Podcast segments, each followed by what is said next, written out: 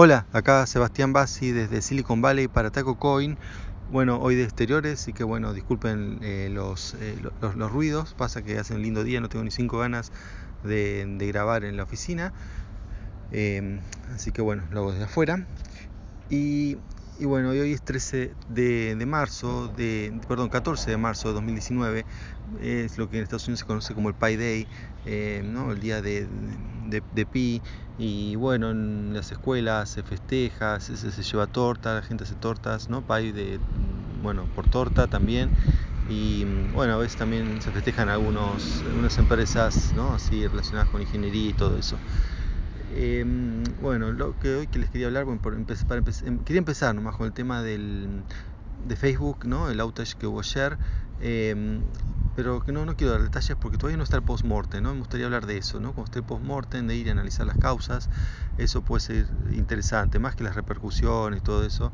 Aunque las repercusiones también puedo decir algo que es sobre todo, no estoy pensando en los comercios chicos, eh, pues bueno, por la gente común que uno va, lo usa, yo por lo pronto lo uso para entretenerme, no, no pasa nada, ¿no? Si no está, uso Twitter, qué sé yo, o sea, que también lo uso para entretenerme bastante. Eh, y también para conseguir información, no solo entretenimiento. En cambio, Facebook sí es más eh, entretenimiento puro. Eh, y, y, bueno, yo lo uso para eso, pero veo que hay muchos negocios, especialmente chicos, que han usado Facebook como si fuese su, su web oficial, ¿no? Yo le digo la web de los pobres. Eh, pues bueno, prácticamente no cuesta nada, sí cuesta obviamente que esa página tenga tráfico, ¿no? Porque hacen cada vez más cosas para que el tráfico no, no sea orgánico y bueno, entonces tienen que pagar, pero así todo eh, no tienen para diseñador, nada, realmente ni, ni, ni, hosting, es realmente muy económico, muy práctico, pero bueno, hasta que pasan estas cosas, ¿no? Entonces, nadie, eh, nadie se hace cargo, o sea, van a decir, van a pedir perdón todo eso, de hecho ya han pedido perdón, pero igual, eh, digamos, gente que no pueda, ¿no? una empresa no pueda recibir pedidos, por no tener Facebook o no tener WhatsApp eh, es preocupante, eh, habiendo tantas otras maneras, ¿no? tantos reemplazos de todos estos servicios. Pero bueno, esperemos el post-mortem, así hablamos de eso. Sobre el post-mortem, eh, genéricamente les cuento, se trata de, un análisis que se hace después de una caída importante, ¿no? de un, de un problema, y mmm, las empresas eh, que lo hacen eh, publican para darle tranquilidad a los usuarios, para decir, bueno, qué, qué pasó y qué, qué, medidas han tomado y sobre todo qué medidas van a tomar para que no se repita esto. Bueno, Amazon lo ha hecho, ¿no? otras grandes empresas lo ha hecho. Y bueno, es, es, interesante, a veces eh, una cosa que limita ¿no? los postmortem es que por ahí el tema de no, de no revelar infraestructura, porque uno te explicar qué pasó, tiene que explicar cómo funciona normalmente su infraestructura y por ahí no es conocida por distintos motivos ¿no? de competencia, no la quieren, no, la quieren revelar, entonces por eso tampoco pueden hacer los postmortem. Eh, en, hay casos, por ejemplo, el de Google, Amazon, son, sus infraestructuras son muy conocidas porque, por un lado, bueno, está, son grandes empresas que tienen varios decenas de miles de empleados que es imposible que no se filtren, ¿no? El, el stack tecnológico que usan, además ellos ponen avisos especificando lo que necesitan, eh, cada tanto en su blog publican ¿no? de, detalles y, y bueno, o sea, se conoce y sobre todo en estas dos empresas en particular porque ellos revenden sus servicios y ellos, y ellos funcionan sobre esos servicios que revenden.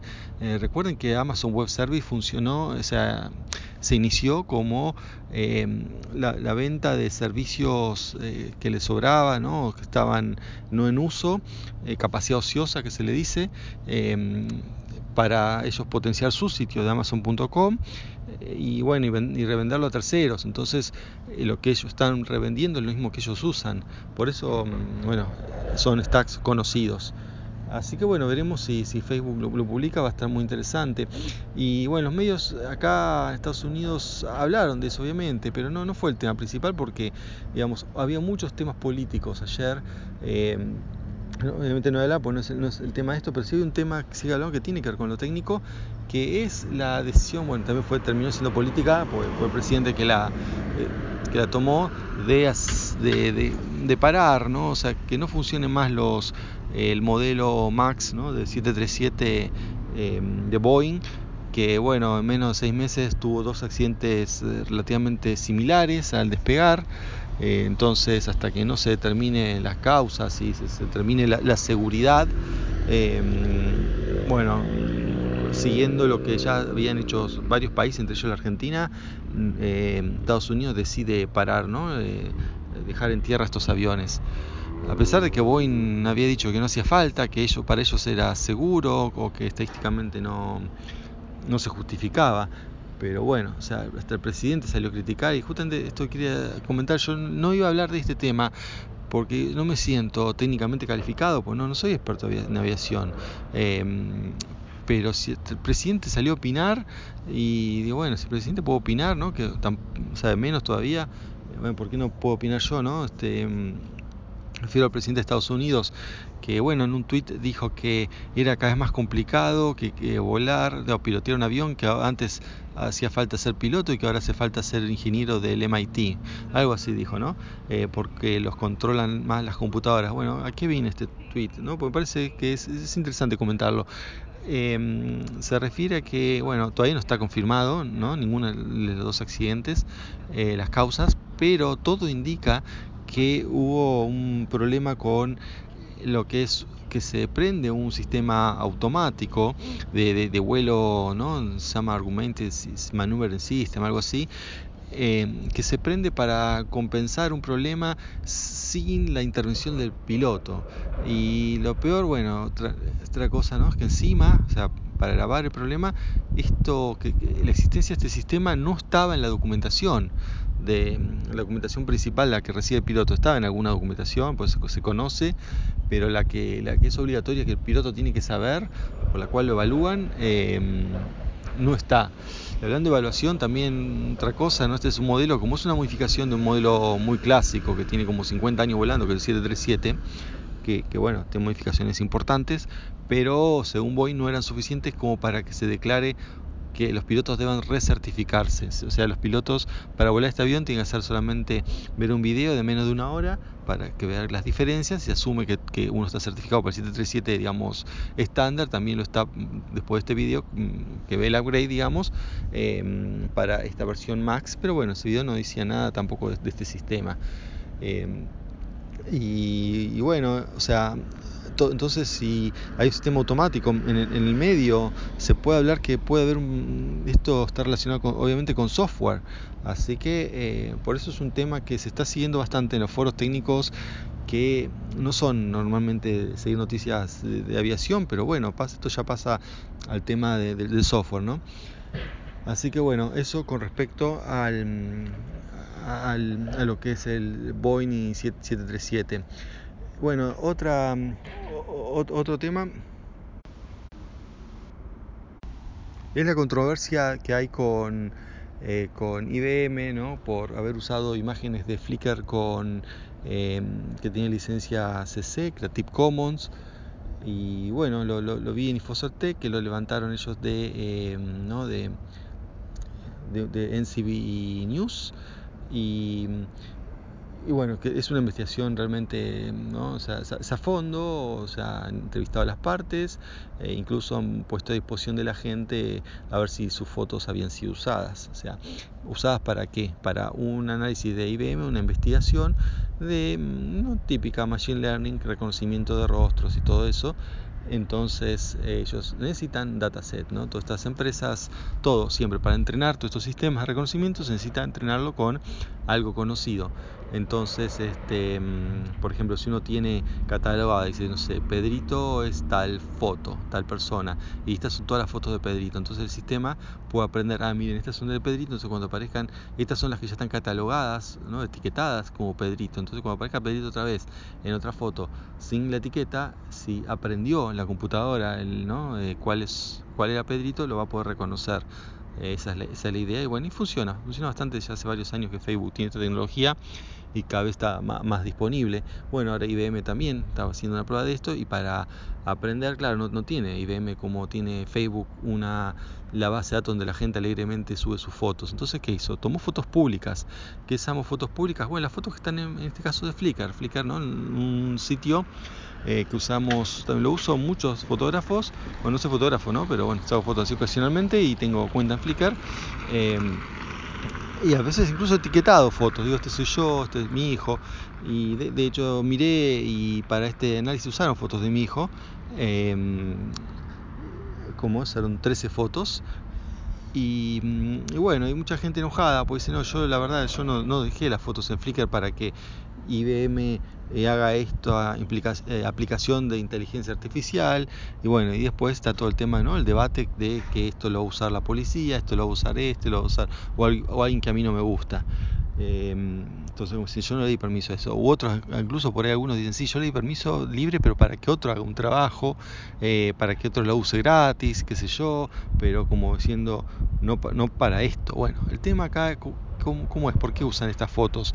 Bueno, primero le dije, pues están disponibles, porque, porque están etiquetadas, porque les sirve, pero ¿con qué derecho? no Las usan, bueno, el derecho es el derecho que uno, el, derecho en este caso es que tienen permiso. ¿Quién, ¿Quién dio el permiso? Lo da cada persona al subir la foto y elegir la licencia. Porque ¿qué significa licencia? Licencia es, em, es un permiso, licencia es permiso, es permiso de uso. Entonces, em, por defecto, esto hace unos años ha cambiado, antes no era así, pero ya desde hace varios años la licencia por defecto en Flickr es em, todos los derechos reservados o right reserved, que significa nadie puede hacer nada con la foto salvo lo que permite la ley, ¿no? Este, em, la, ley eh, yo no puedo agarrar la foto de uno y publicarlo en mi sitio, por ejemplo, eh, sal, porque, porque es ilegal, salvo algunas excepciones, como por ejemplo, no sé, casos educativos, Em, en, casos periodísticos, eh, hay eh, contadas excepciones donde uno puede usar fotos de terceros sin pedirle permiso y sin pagarle, pero son excepciones. Normalmente cuando uno tiene todos los derechos reservados significa eso, todos los derechos reservados. Em, pero en caso Creative Commons, la licencia Creative Commons, bueno, por empezar no es una licencia, son varias. Entonces hay licencia Creative Commons con atribución, sin atribución, eh, no comercial, comercial, o sea, hay variantes. Y bueno, entonces la variante no eh, comercial significa que se puede usar para uso comercial. Y después está la variante no comercial que, bueno, es para todo lo que sea que alguien no gane con eso, ¿no? Entonces, digamos, una manera limitada de que le usen la foto. Dice, bueno, mira, usala para lo que te parezca, pero si ganas plata con eso, no, me tenés que pedir permiso. Esa es la, no comercial. Ahora, han usado acá todas las Creative Commons, incluso las para no comerciales, y algunos dicen, no, pero espera, esto es IBM, es una empresa que gana plata con esto. Bueno, el tema es que em, esto es para en una división de IBM que hace research, está separada eh, y, claramente es un uso de investigación, es un uso no comercial, o sea, han creado un algoritmo, em, por más que después no sé si el algoritmo sea propietario o no, pero esto después se, se publica, em, es el típico uso de investigación que alguien que está en investigación sabe que esto se usa todo el tiempo, se usa y desde el punto de vista y que es legal, ¿no? Porque em, para eso la gente lo publica en Creative Por ahí puede no saber por qué lo publica en Creative pero bueno, esas son las consecuencias legales. Uno está publicando y autorizando y dice, puede usar esta foto para todo uso, excepto tal cosa. En las excepciones no está eh, la investigación de eh, Machine Learning o inteligencia artificial. No, no, no hay nada que lo, que lo prohíba uno está autorizando hacerlo en el momento que publica las, fotos con una licencia. Y le decía, en investigación se usa todo el tiempo. Em, bueno, cada vez más, ¿no? Porque bueno, también es en lo que es la historia de la ciencia, ¿no? que ya tiene como 200 años, es relativamente nuevo todo esto de Creative Commons y eso de tener como menos de 20 años. Em, y en los últimos 10 años que se empezó a usar mucho, por ejemplo, justamente con PLOS, que es Public Library of Science, que publica todos sus artículos científicos, ¿no? esta editorial, Em, que yo les conté varias veces, em, publica todos artículos con esta licencia y después se usa se usan para hacer distintos trabajos, tanto los, este, em, los papers que se publican ahí como las imágenes de los papers. Y no se pide permiso. ¿Por qué no se pide permiso? Porque el permiso ya lo dio uno al... Este, uno, uno dio el permiso al subir la, imagen, justamente eso es lo que hace, eso, eso es cuando uno elige la licencia al subirlo, o uno acepta las condiciones del sitio, en el caso de, por ejemplo, de PLOS y otros, Flickr, Flickr no solo hay que aceptar, sino hay que hay un, menú donde uno puede ir y poner la, em, la, licencia, ¿no? puede hacerlo para todas las fotos, puede cambiarlo individualmente para cada foto. Entonces no, no, no, no se entiende porque ahora vienen con, ah, pero me usaron la foto, incluso dicen, no me avisaron. pero por qué te tienen que avisar? ¿Dónde dice que tienen que avisar por usar una, foto que vos ya eh, la, publicaste con una licencia que permite que la usen? Eh, bueno, yo tengo mis fotos, en mi Flickr es Sebasi, mi nombre de usuario, y bueno, yo a veces cada tanto, cada tanto, sé, cada unos meses me pongo a buscar eh, quién usó las fotos y aparecen en sitios de lo más variados para temas nada que ver. Eso sí, tiene, que respetar la licencia. La, licencia es eh, la licencia Creative Commons que yo permito que la publiquen, pero bueno, tiene unas condiciones. Por ejemplo, que si publican la foto, tiene que citar la fuente. Y bueno, generalmente lo hacen, no todos, pero en general dice, sí, esta foto viene de la cuenta de Flickr de ese basi. Eh, y así ha aparecido en, libros para ilustrar, no sé, este, cosas tan distintas como, no sé, la comida de, Buenos Aires, eh, que yo, un sitio de vacaciones puso una foto mía en Washington, eh, como de los 10 lugares, mejores lugares para visitar, todas cosas así. Eh, pues yo quiero que se difundan las fotos y bueno, por eso pongo Creative Commons y bueno, y eso es lo que permite. si alguien no quiere que la foto de uno se use, no debería de publicarlas con una licencia que permite el uso. Así que bueno, eso es todo por hoy. Hasta la próxima. Chao.